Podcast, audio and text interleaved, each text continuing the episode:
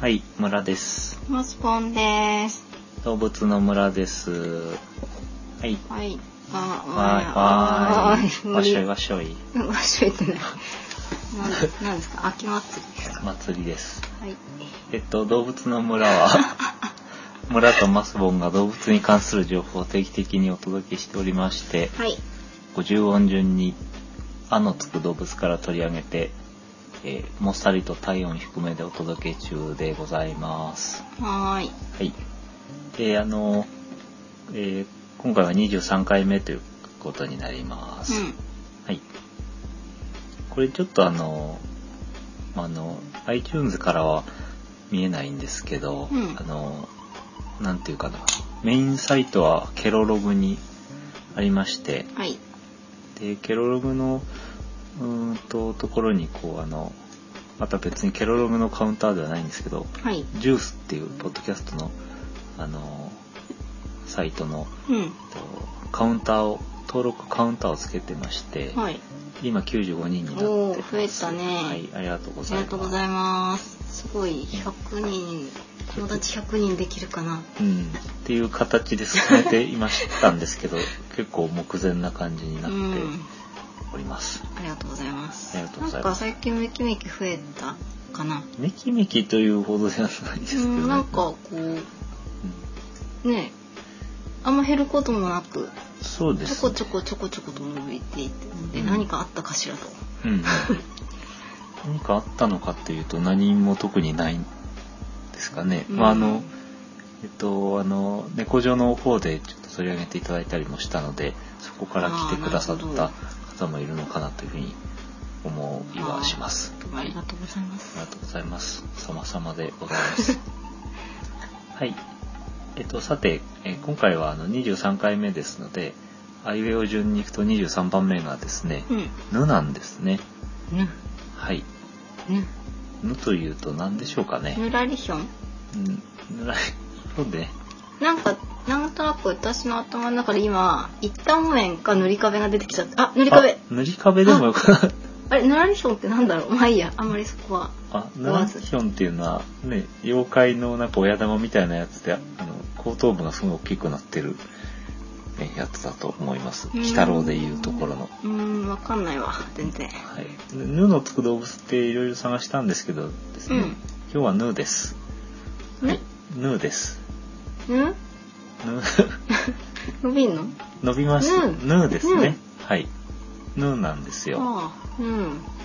うん、でまああのだい、まあ、それぐらいしかいないっていうような形で2週目以降はどうしたらいいんだっていう、あの最たる、えーものなんですえけどぬらりひょんでいいんじゃない動物じゃぬらりひょん塗よりり壁も塗いるりしさ壁の方が親しみが持てる気がするけど、壁じゃん壁だけど 壁は動物じゃないのね。うん動物の壁動物まあそんな感じでヌーなんです。うんはい。ヌーヌーであります。ぬってええ何ヌーっていうのは何かっていうのはこれから説明するんですけども、ん、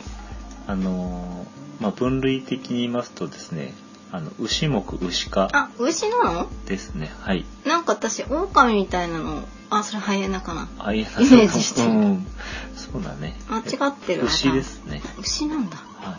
いでもうあのヌーの話になし崩し的に入っていくんですけれども、うんあのアフリカの南部に生息していましてですね、うんうでんうヌーんって言えばあの大移動うんが有名な動物であります。大群はい。大移動うん。あの今なんだえっとなんだ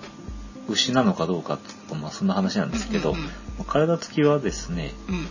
えー牛とカモシカの特徴を合わせたような体型をしておるというこほうほうとで、ほうほうえー牛カモシカという和名があこるれそうでなんすね。か小学校ぐらいの時にええなんか読み物で読んだことあるかもあそうです牛っか。ぽいでも鹿っぽくもある牛かも鹿牛かも鹿みたいななんか牛かもしくはみたいな。 そんなので、あれ、なん、そこしか覚えてないから、何の話だったのか、こう、ちょっとわかんないんですけど。なんだろうあの神様が動物たちのいい部分を集めて創造したというふうに言われているそうなんですね。何こう、うん頭変えて、こっちしてみそて、うそうこっちして、あっちしてみたいな。いゆいふんって言ってるけどね。うん。うん。なんか足は細いね。あ、今すみません。写真を見せてもらってるんですけど。うんうんうん。なんか、余った部分を集めたんじゃないかと思いますけど、まあ、具体的にどこが集まってるって言われてるかっていうとですねう、ん。牛の角、うん。ヤギのひげ、うん。馬のたてがみと尻尾など、うーん。カモシカ出てこないんですけど、うん。まああれはまあ、形かな。うーんうん。あれ細い足は誰なの細い足。ほら牛ってさあ足もっと太いじゃないですそか、うねしっかりがっうちり、ん。まあ、カモシカのような足なんですかね。あもしかもっとこうももがパツンパツンなんじゃないのまあ、あの、実はカモシカは牛なんですよね。あれうん、まあ、それは今日はいいと して、うん、あれなん、まあ、細かく触れないんですけど、まあ、あの、牛よりも、がスレンダーというか、うんそうあの速く足が走長い。、りそうんそう、早く走りそうな感あじがしそっまかす、そっねか。足が長いからおかしいんだ、おかしい。うん あのまバランスがあ、そうだね。体が重そうなのにうん、うん、細いのはそうそうそう、うん。そんな印象があります。いはい。あの、ちなみになんか、動物の余り物を集めたっていうかなんか、あのそんな風に呼ばれてる生き物が他にもあって、はいあの、シフゾウって言われてる生き物がいるんですけど、4つの4ですね、しうんに、えっと、不可能とかの不っていう字を書いて、うんえっと、ゾウね。えっと、ゾウは動物のゾウではなくて、人弁のついたゾウだったと思うんですけど、うーんえっと、まあ、牛にも鹿にも、まあ、なんか何かヤギにも何とかにも似てるとか、代表的な4つのうんそういう動物のどれとも違う何かみたいなうん、それ何特定の動物がいるのう意味合いで、そういうど名前の動物がいますー。んまあそれは、あの、今日は触れないということで、いるよっていうだけで、ちらつかせて、えうーー終わりと。はいとはい。それでですね、えっ、と、このヌーなんですけれども、うんあの、なんでしょう、あの角がね、あの生えておりまして、うんあのピコンって生えてるわけじゃなくて、こう、すごく湾曲しています。それが特徴になってまして、うん横に張り出しつつ、えー、ぐいっと上を向いてるというかね、まず横に張り出して、上を向いてういる。ん種類によっては前側に少し張り出しながら今度上を向いていくというかそういうまああの曲がっ角が曲がっております、それでこれはオスメスともに角があると、えー、じゃあ区別がねできないんじゃないでしょうかそうまあ角としては区別がつかないです、で動物のシルエットとしてはまあさっきも言ったんですけどまあなんか足が長い牛みたいなんですけど、うんえっ、と、まあ、角角の付け根にコブ状の部分がある。肩の部分がすごく盛り上がってるっていうのあがー印象的だと。なんか腕相撲とか強そうなまあ、この肩甲骨の部隆々と分したが、感じそう、あの、筋肉がすごく見えると。そこの筋肉何に役立つの、え、いやこれでも肩の筋肉なんじゃないですか、うんその腕相撲とかやんないじゃん、まあ歩くのに、長い間歩くのに役に立つんではないでしょうかね。何その突き放しいてや、るわ感じかんない。そ、それはちょっと調べませんでした。はいってことで。はい。そんなヌーなんですけど、うんあのーまあ、分類的に言うとですね、うん大きく2つの種類に分かれまして、はいオクロヌーとオジロヌー、うんはいい黒いですね黒白黒と白であすー。これもまたなんか嫌な予うん感それでですね、おえ代表的なものはオグロヌーなんですけども、うん、あのーまあ、アフリカにいますからね、あの、ケニアから南側にいます。ケニアっていうのはアフリカ大陸の東側にあるんですけど、東の真ん中ぐらいですかね。はい海に面して。じゃあ我々がなんかあのなんだろうアフリカの大自然がとか言ってうん見るうん。風景かな、そうですね。その代表的なのって言ったらマサイマラ国立公園っていうのがあるのがアフリカ。マサイ、うん、うんなります。はい。で、その、えーケニアの以南からですね、アフリカ中南部ということで、あえー国で言うとケニア、タンザニア、南アフリカうんあたりのサバンナだとか半砂漠地帯うんへにーいるという。反則地帯で、ケニアからタンザニアの方に行きますと、うんうんタンザニアにはですね、うんこれも代表的なあの有名なところなんですけどゴロゴロ自然保護区うん何それなんか床をゴロゴロ転がってるような音のこれ世界遺産ですねへーあとセレンゲティっていう国立公園公園高原ですねうー、んうんこれがありまして、この辺りはすごくその、えーアフリカの大自然なわけですね。うんううんん、じゃあ守られて動物たちが雄大に暮らしてるんでしょうかそうですね。それはまあすごい広い土地なんですけれども、ゴロうん、ゴロしてるそうそんなところにいます。うんうんで、まあ、このオグロヌーはだいたい体長が180から240センチ結構大きいですうよんね大、きい大きいで肩の高さで言うと125センチから145センチ、うんじゃあ私の身長よりは肩はちっちゃいんですね小学生ぐらいですかね、うん体重が150から270キロってことで結構うやっぱんりあずっしりとしております、あ 重いですねでオグロヌーに関しては、まあ、あの住んでるところの、まあ、地域によっていろんな亜種が知られてましてオグロヌの中でオグロヌーのの中ででタンザニアにいるものっていうのが、うんえー例えば体の色が明るくちょっと茶色っぽい顎ひげが白いとかですね、うんかっこいいねうんでまああのえジョンストンオグロヌーなんていうのになってくるとうん目と目の間に白い斑紋まだら模様があるとかですね、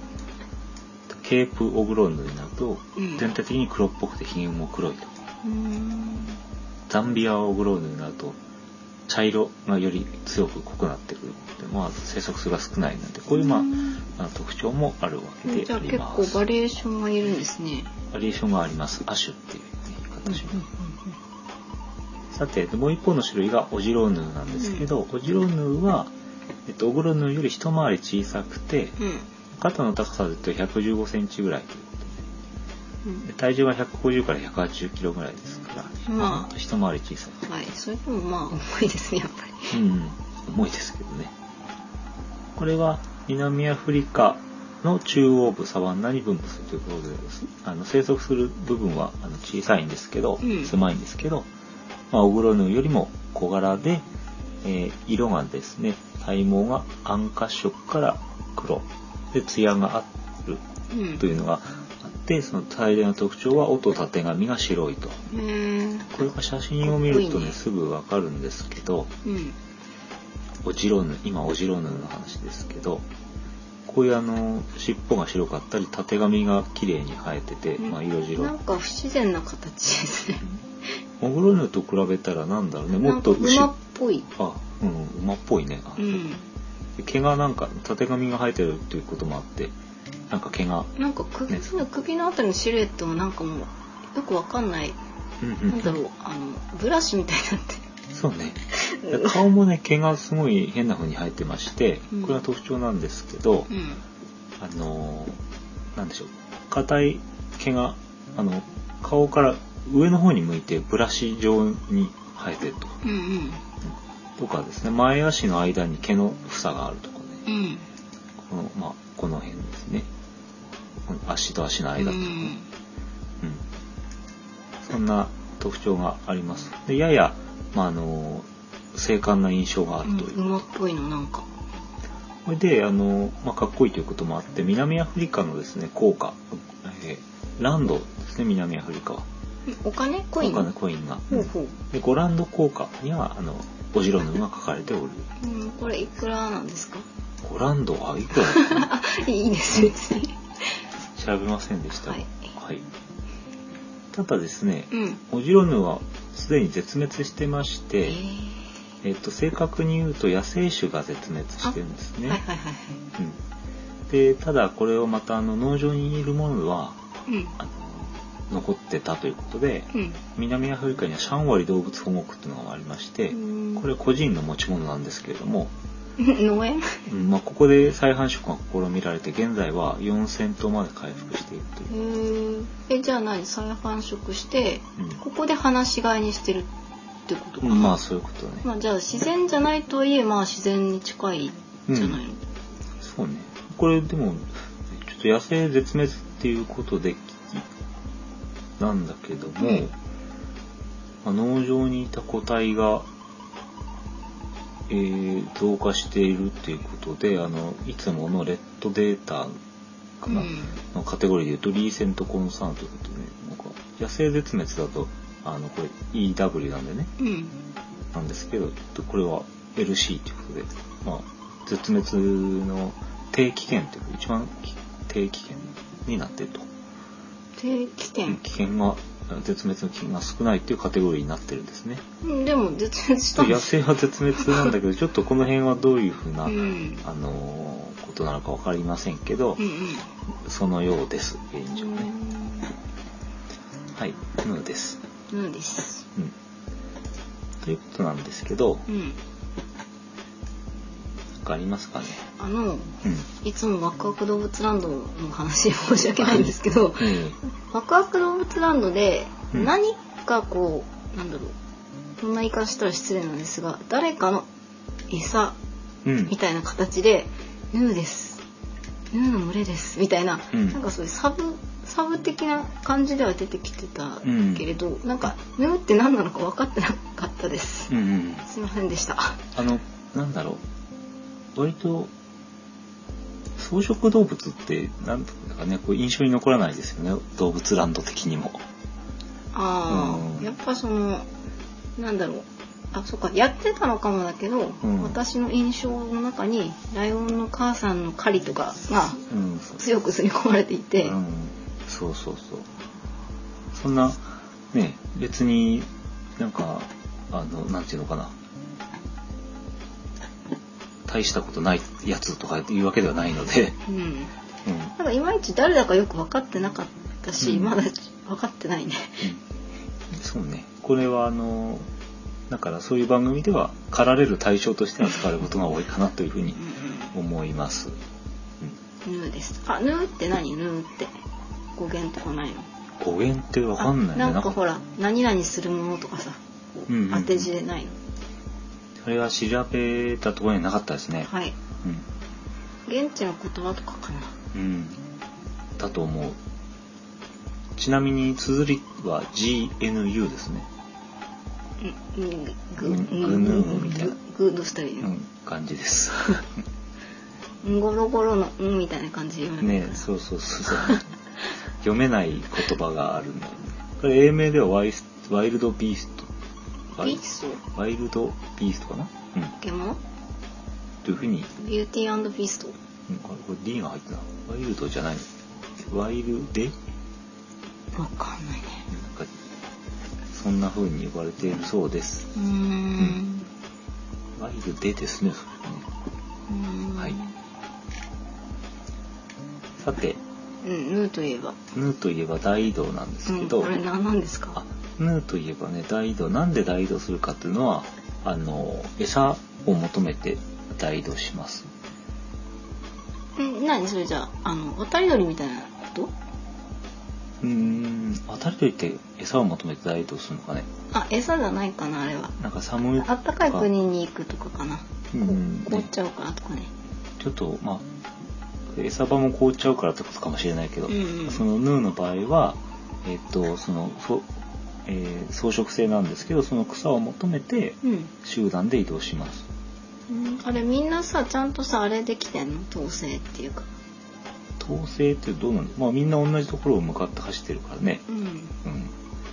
なんかボスとかいるのかなとかさあ、その辺どうなんでしょうか。ちょっとわかりま せん。ごめんなさいちはいなみに、うん聞かせてください普段はうん5から15頭ぐらいでうんえー暮らしてるんですけど、うんあの大移動の時になるとうん大群になります。 でこれがまあいろんな地域からゾゾゾゾって集まってきて、うんまあ、最終的には数十万頭であるとかうん150万頭であるとか言われてます。うんもう全然さうん。もうだから、わかんないからすさすごいいっぱいっていう、も一杯う。うん。一個二個三個一杯あれ何それ ちなみに、その10 150万頭なりの中には、うんシマウマとかも一緒に混じってると。うん何してんのちょっと待ってください、なんかよくわかんない。混じっちゃってるんですえーねじ。ゃあ何ヌーの大群じゃなくて草食動物の大群なの、まあそういうふうに言うことができると思いますけど、うそんえっ、と、誰が数えたかわかりませんけれども、うん大体、まあ、あのー、大体がヌーっていうのかな。ああうん。80%以上はヌーうんうん選挙権のという、そうっす。大道の選挙権のうん。そういうこと、そういうこと8割方がヌーさんヌだーとねちそうょっぴりシャーマウマさんなんかも行っちゃったりなんそかうしてシマウマとはトムソン・ガゼルがいるそうで あすトねムさんもいるのうんトムストンさんもいるのトムソンもいます何してんだろうねじゃあその辺は仲いいのかな襲ったりしないのかなそうだね共に草食動物ですからあそうか食べられる危険はないわけだね必要ないよとりあえねずそれでまああの確率の問題だけどいっぱいで移動した方がうん敵に襲われた時に自分が食べられる確率が低くなるわけですからえ何それ分母が増えるとかそういうこそういうことだねうんとわおそれはまあそういう防御の手段があるわけですねそっかえじゃあ大群でガーッと行ってる時に、うんなんか誰かが襲ってくる危険性っていっぱいあるの危険性はものすごくありましてうんあの肉食動物の類だとかうんあのまあなんだろうそのそれをもうチャンスとうんあの考えているというか絶好のチャンスとしてうんその群れをじゃんじゃん狙ってくるとうんいううんじゃあその外側にいる人ってすごいさうんあれじゃない外側食にべられやすいんだうん、そうですねでもまああの特にライオンとかそういうのは、うんあのちっちゃい動物を狙うわけね、うんうんうん、だから結構そのわーって群れの中にススッと入ってきて子供というか小さい個体をわーって、うんえうん、食べてしまうということがあるようですえはいうん、じゃあなんかマスマスボンがどうも、えー食べられることに終始してるみたいな のでちょっとそこからすいませんああの川大移動をすごく移動しますそれはあのさっき言った、えっとタンザニアの方タンザニアの方が南にあるんですけど、うんタンザニアのえっとエンゴロウゴロとかの下っ側から、うんえっと、ケニアのマサイマラの方までぐっと移動すると、まあ場所によってですけど、800から1600キロ移動することになるんですね。うん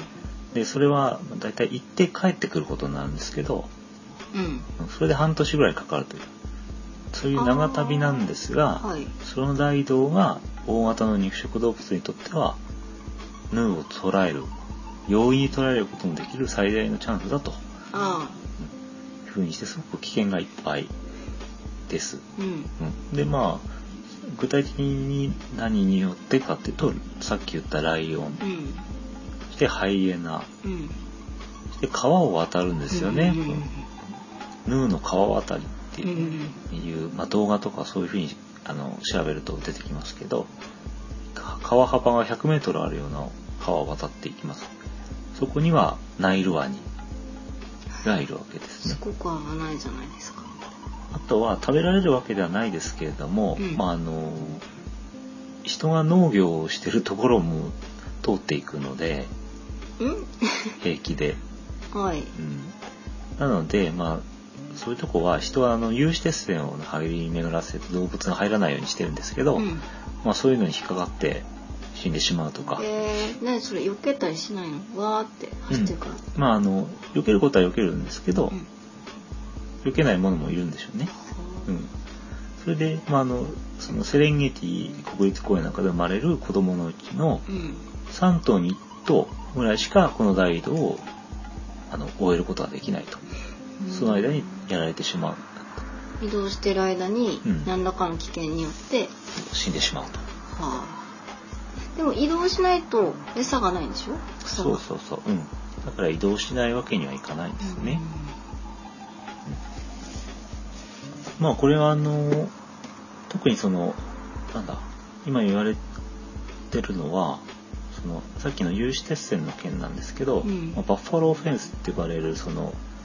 まあ、草食動物が入ってこなくするような、うん、ううんん、あの柵それはですねあのまあなんていうの、まあ、人間の方が後から来たわけだから、うんなかったわけだよねなかったわけだね。うん、本来はそその農場の間を通っていたんだけど、そこにバッファローフェンスがはあるから避けて通ろうとうんうんいうことになって、うんあのわざわざ川を渡らなくちゃいけなくなったんではないかとか、うんうん、いうそういうまあ人間によってもう数が減らされてるんじゃないかっていうことを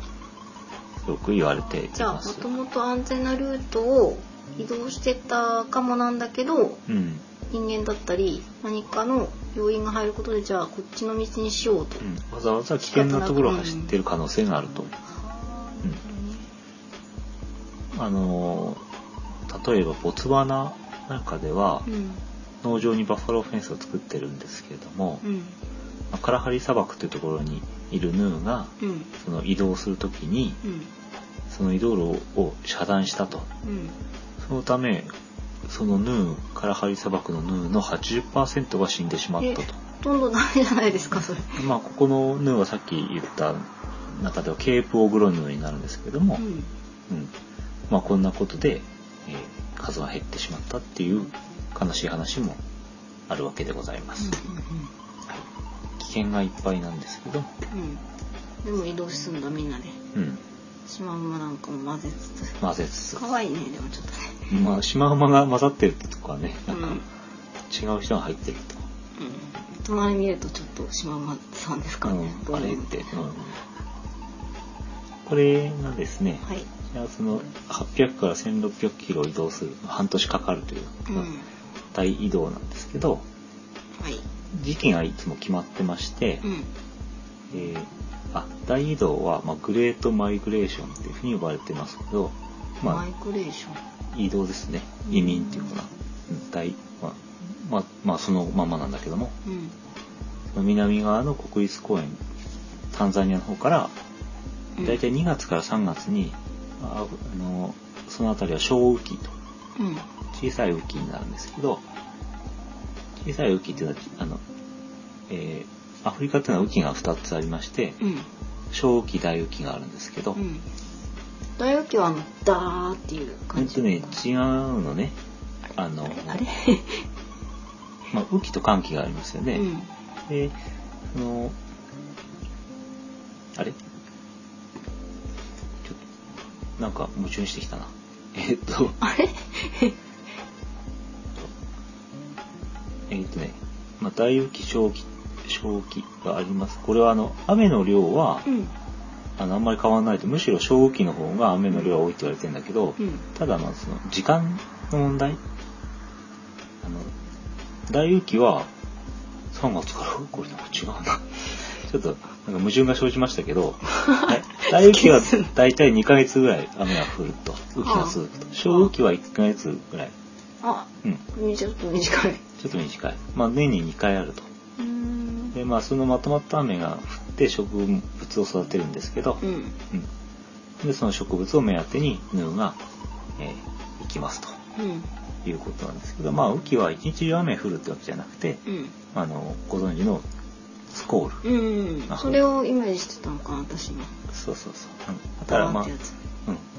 ん。つ。そうね、そうそうそう。それは、その、短時間なん だよね。うんうんうんうんずっとそういう雨が降り続けるというわけじゃないと。そっかそっか、じゃあ毎日毎日毎日雨だとかっていう雨季で雨季じゃない梅雨ではないわけ梅雨ではすない。そうそうそう。そっかそっか。うそんっか道悪くはないんだねじゃあ。うんうん。まあ、寒気よりは悪いんでしょうんううんけど、で川も水があるんですね。うんうんだけど、まあ、ずっと雨で天気が悪いというわけじゃないんだけうど、まあ、そんな時に、えーあの、なんだ移動するわけですね。ん。はい。うん。で、なんだろうか。さっきも言ったんですけど、あのいろんなところからどんどん人が、人が、ヌーが集まってきて、うん。最終的には数十万頭に。だんだん増えていくみたいなうん。感じかな。うんいろんなところからこう川がこう合流して一本になるみたいな形で、うんうずん。んずんずんと来て、数十万頭から150万頭のヌーがえーそしてシマウなんマとトムソンガゼルが一緒になって移動すると。だろうなんかこれなんだろう。みんな何か合図とかあって集まってくるのか、それとも天気とかう何ん。かそろそろ雨が降るぞみたいな気持ちになってそうね。動き出すのか。まあ多分、食べてるところの餌が少なくなってきて、う移ん。動しようかなみたいな感じになってくるんじゃないかと思いますよねあー。そっかそっかうん。で、なんだかんだでですね、うん。だいたい毎年7月頃にタンザニアからケニアへ移動。うん。で、10月から11月頃に、今度ケニアの方からタンザニアの方に再度帰ってくると。ああ戻ってくるね。はい、というようなサイクルだそうです。うんうんじゃあ戻ってきた頃にはその出発地点の草はすごい生えてる。そうそうそうそう、うん、 そういうサイクルになってるということなんですね。で、すごくね、これがまた、あの、うまくできてまして、うん脳が。この大移動に最適な生態をしてるとうん。いうことなんですね。うん。うん。で、どういうことかっていうと、その、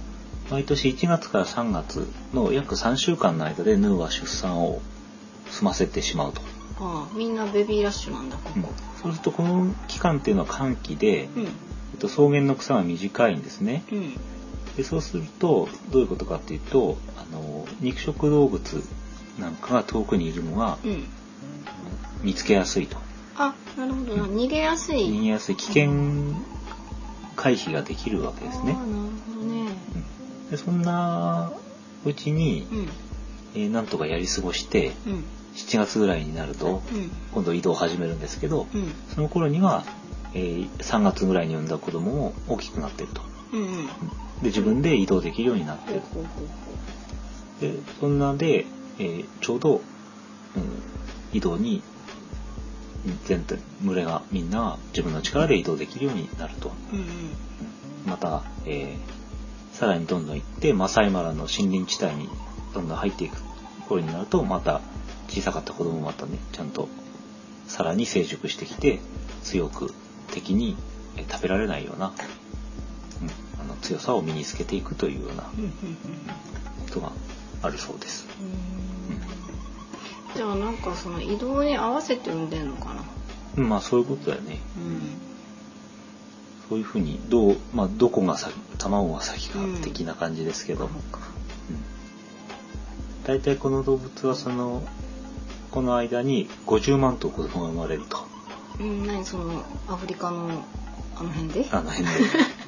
どこだあのうん、で生辺でまれてポンと数分で立ち上がって数日後には群れとともに行動するようになると、へうんまあ寿命は20年ー牛ってやっぱすぐ子供立つのかな鹿とか牛とか立つんですね草食動物っていうのは基本的にあそうかそうかな食べのられねないようにってことかうんというライオンの赤ちゃんとかは結構もじもじしてんのかな、そうだよね。もじもじしてるし、なんか小さい時が長いですよね。あそっかそっかなんか猫みたいな時期とかあるわけですもんね、それで何か、あの、じゃれ合いながら狩りを覚えとか、そんな悠長な暇はないんおですね、母さん草お食動母物さんのは。尻そう尾で狩りのお勉強ですとかそういうお勉強してる場合じゃないそうそう、勉強してる場合じゃなくて、もうすぐ実践という形になります。食べられるわよとはい。立ちなさいとそう割とスパルタですね草食の人々はね、はい。偉いわうんそんなヌーでした。のでした。はい。実はヌーはですあね終、わった。はい。もう特に言うことはありませんで、終わり。終わりです。はい。はい。なので、せっかくなんで、ちょっとさっき出てきた国立公園の話を少しうん。うん。させていただいて、終えー終わりにしようかなと。わりたい。終わり たいと。でですね、あの、だいたい大きく出てきたのは3つあるんですけど、うんセレンゲティとゴロンゴロとマサイマラですね。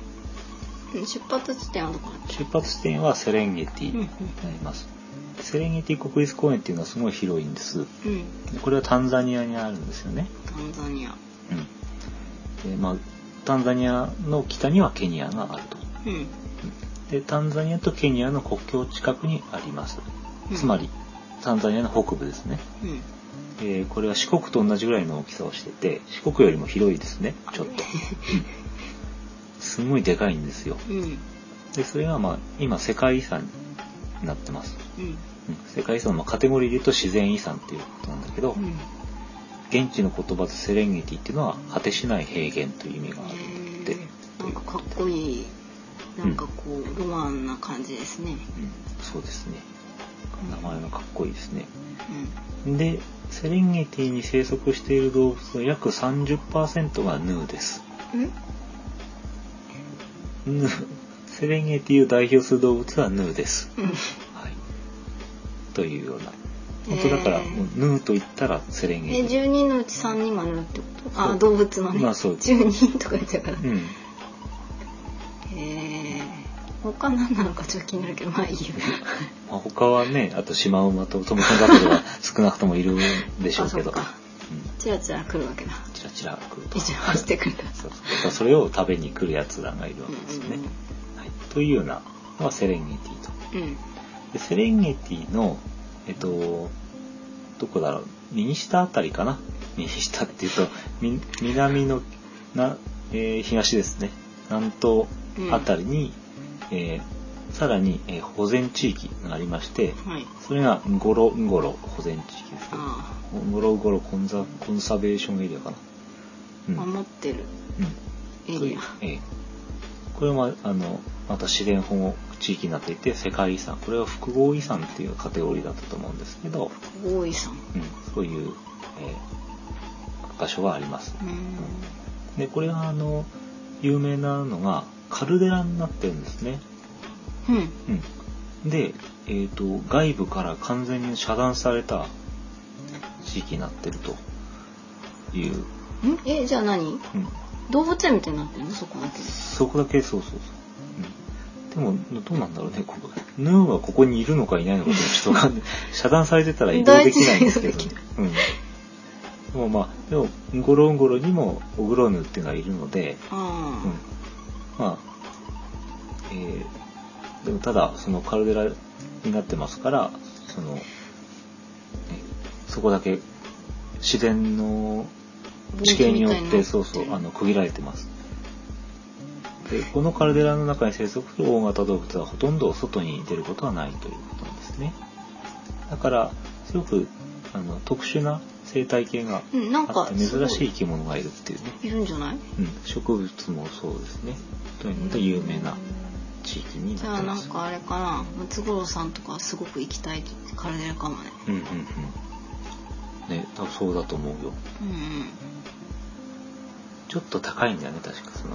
その中だけが標高はいや外に比べて、うんその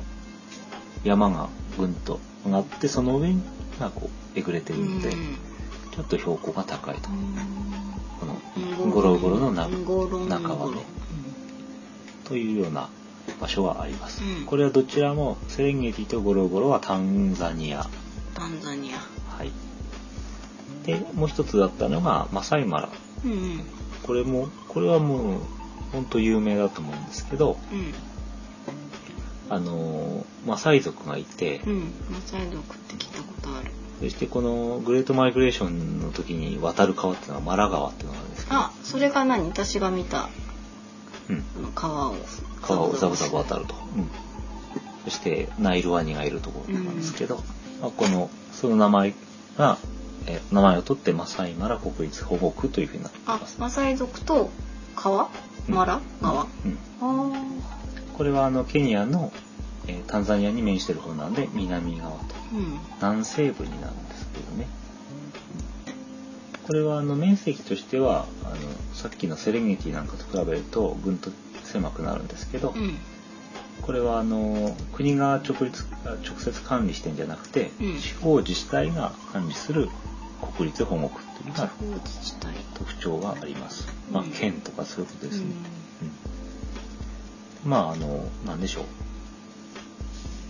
当然動物だからその国境とか関係ないので、うんうんうんえーなんでしょ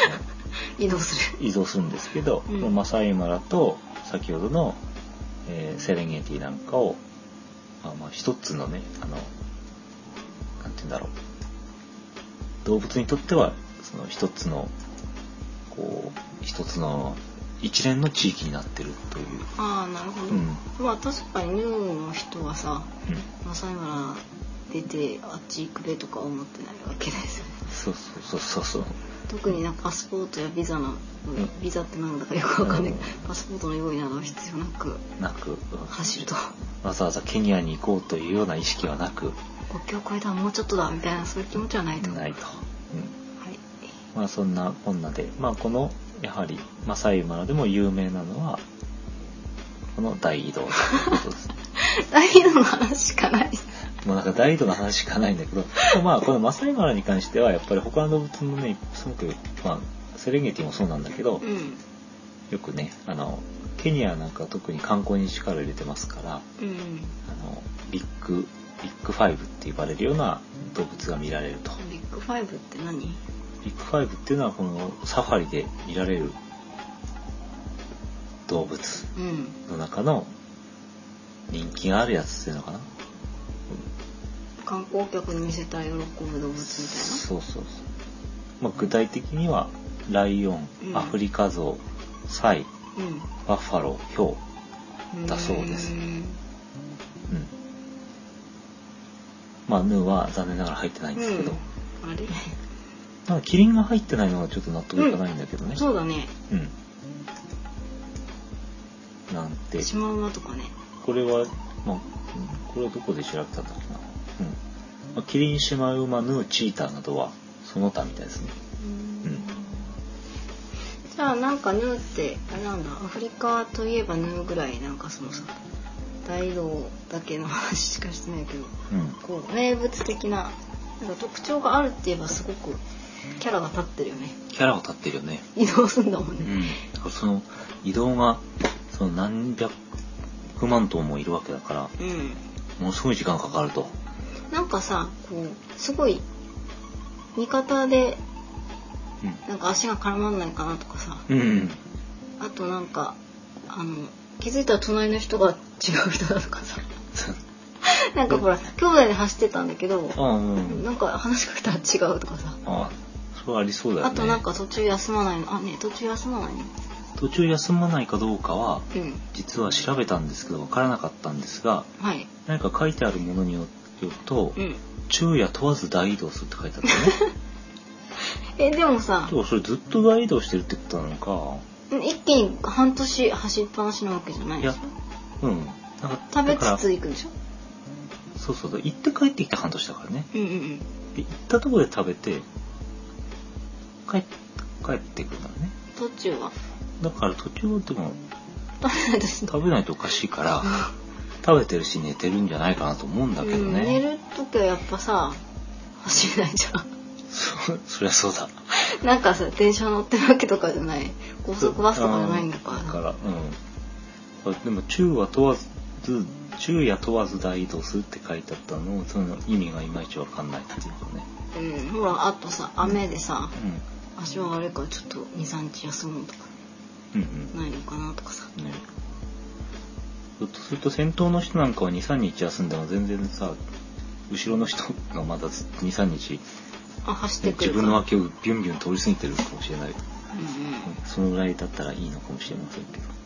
後ろの人を置いてかれちゃうかもしれないまあ、あとなんだろうみんなが移動したらさ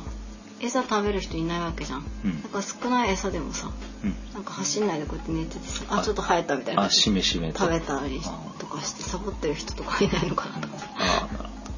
ほど寒気はそんなに生えないんじゃないのかねうんただ一人でいることはすごいリスクだからねあそっかやられちゃうかうんまあどっちを取るのかっていうかうん、まあでもなんかねヌーにはじゃあ頑張ってほしいですね なんだ大移動いやなんかわうんわかんないことが多すぎんだよ大移動に関してはさそうね、なんかね、ちょっといろいろ調べはしたんですけど、実はあの基本的に私インターネットで調べてるんですけど、ヌーってね、あの調べるとですね、うんあのヌードが引っかかってくるのね。あらあらそれでなんかヌードに関する記事ですごいいっぱいになっちゃって、うんなかなかそこからヌーが抽出できなかったりし大変ですであのヌーっていう言葉があの入ってる単語、うんなんだろうそのヌヌードもそうだし、うんなんとかヌードルとかもあヌードそれも全部なんか引っかかってきちゃってルうんあのヌードっていう単語を除外してみてもう、んなかなかヌーのうんところにたどり着くのが難しいんですよね。ああ、うん得られずそうそれでもうなんかやめてしまいましたんですけ ど。あちこち気になる点はありつつもそうそうそう。わからんと、わからんですね。なんちゃわからんと、うんそんな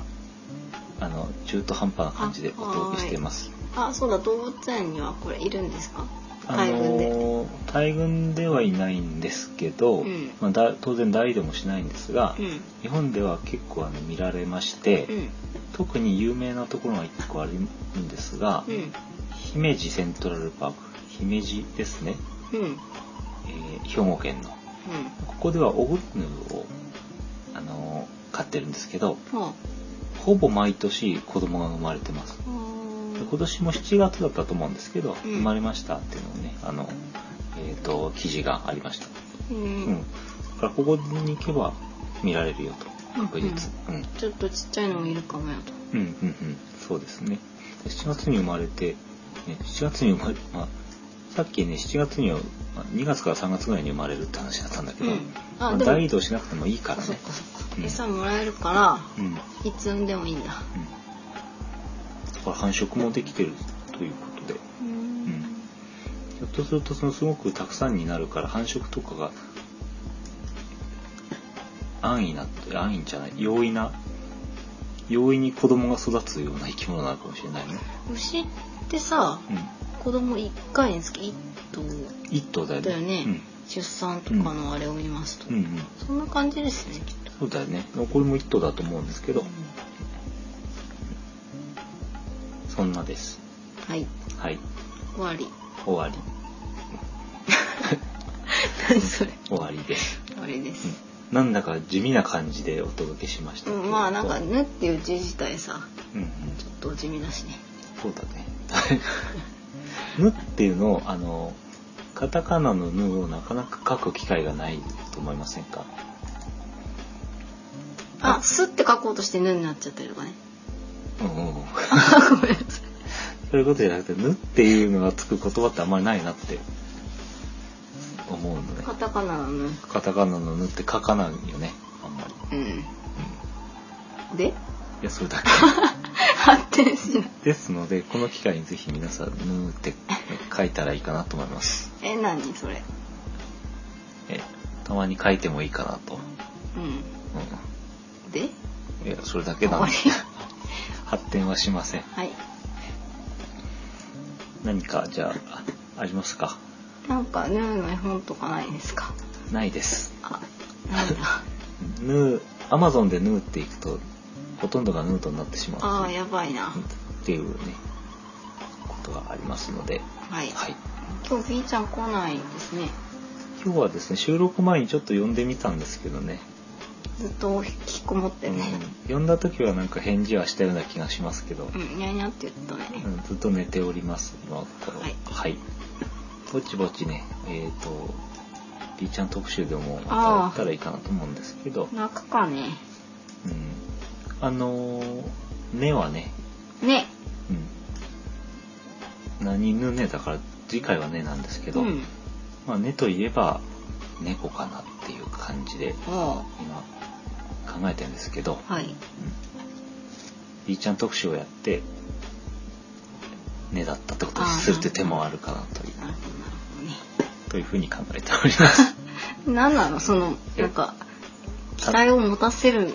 うん感じの何あああそう期待をやっぱ次回も聞いてほしいっていうことあでー予告、は予告でで次回は前回の後ろの方半分かぶって始まるっていうあのい、あのテレビのでそうそう筋肉マンとかそうだったな って知らない先週見たのの半分ぐらいかぶってるっていう、ね、印象がありますけど、まあ、うちはかぶらせることはできないんですね。ああ物理的にねぬはぬでねはねなんで。てという感じでございました。はいはい。じゃあ特になんか、あの、特に面白み面がな白いい回こともなく、まあだらだらと別にでもヌーのせいじゃないからねまあそうですね、うん、面白く話すこともできたのかなと思うんですけど、うんまあこんな感じで終わりにしまはいす。どうもありがとうございまはい、したどうもありがとうございました。あー